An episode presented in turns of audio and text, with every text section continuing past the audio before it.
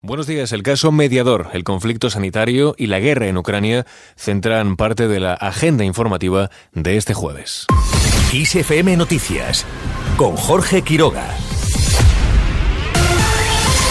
Comenzamos hablando del caso mediador. Se elevan las exigencias de la oposición al PSOE.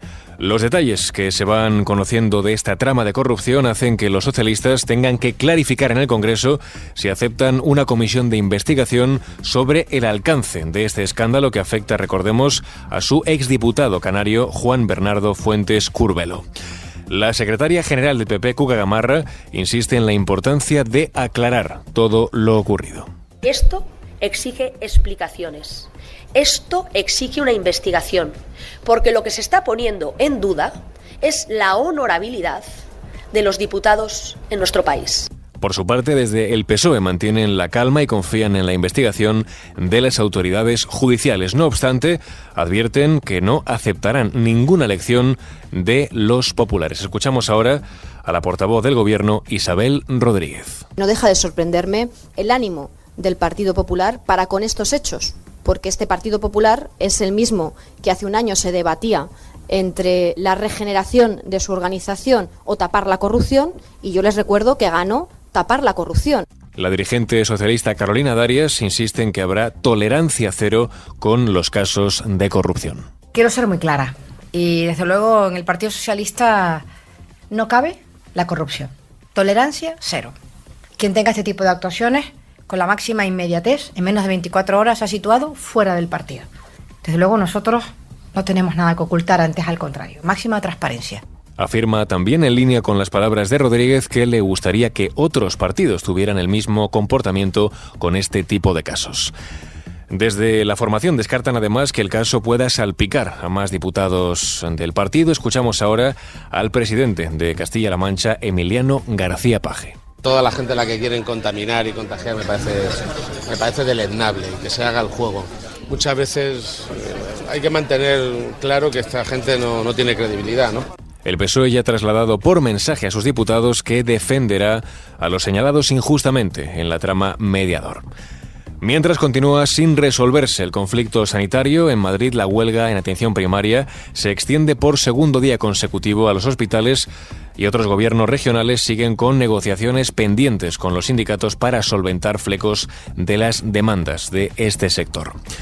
Al margen de este asunto, la luz baja este jueves un 3%, la tarifa media se quedará en 142 euros el megavatio hora en una nueva jornada en la que no se aplicará el tope al gas de acuerdo con los resultados de la subasta celebrada en el mercado mayorista. En Grecia aumenta a 43 el número de muertos por el accidente de tren. La jefa del servicio forense de la ciudad de Larisa, Rubini Leontari, ha dicho que no será hasta hoy cuando se revele la identidad de las personas fallecidas. El primer ministro griego, Kyriakos Mitsotakis, asegura que trabajarán para esclarecer lo ocurrido. Averiguaremos las causas de esta tragedia y haremos todo lo que esté en nuestra mano para evitar que algo así vuelva a ocurrir. Según los informes preliminares, el tren de pasajeros en el que iban 350 personas a bordo y que hacía la ruta entre Salónica y Larisa se habría desviado en un carril equivocado por donde circulaba el tren comercial. La colisión ha provocado el descarrilamiento de tres de los vagones del tren de pasajeros. Más temas también en clave internacional. Ucrania señala a varias empresas europeas por seguir operando en Rusia. El asesor de presidencia del país, Mijailo Podolyak, ha dicho que con sus impuestos están financiando la guerra, por lo que insiste deben ser sancionadas. Entre otras, señala a la multinacional alemana Metro y al grupo francés Auchan. Mientras Ucrania acusa a Rusia de un ataque con misiles sobre infraestructuras civiles en la región de Poltava. Y terminamos este repaso informativo con la previsión del tiempo para hoy.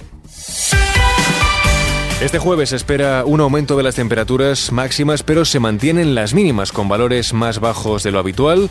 Las bajas temperaturas de hasta menos 10 grados centígrados tendrán en riesgo a casi todo el país. Por otro lado, predominio de cielos nubosos y lluvias en el área cantábrica oriental, tercio nordeste peninsular y también Islas Baleares. Con el tiempo lo dejamos. Susana León estuvo al frente del control de sonido. La información sigue actualizada cada hora en los boletines de XFM. Muy buenos días.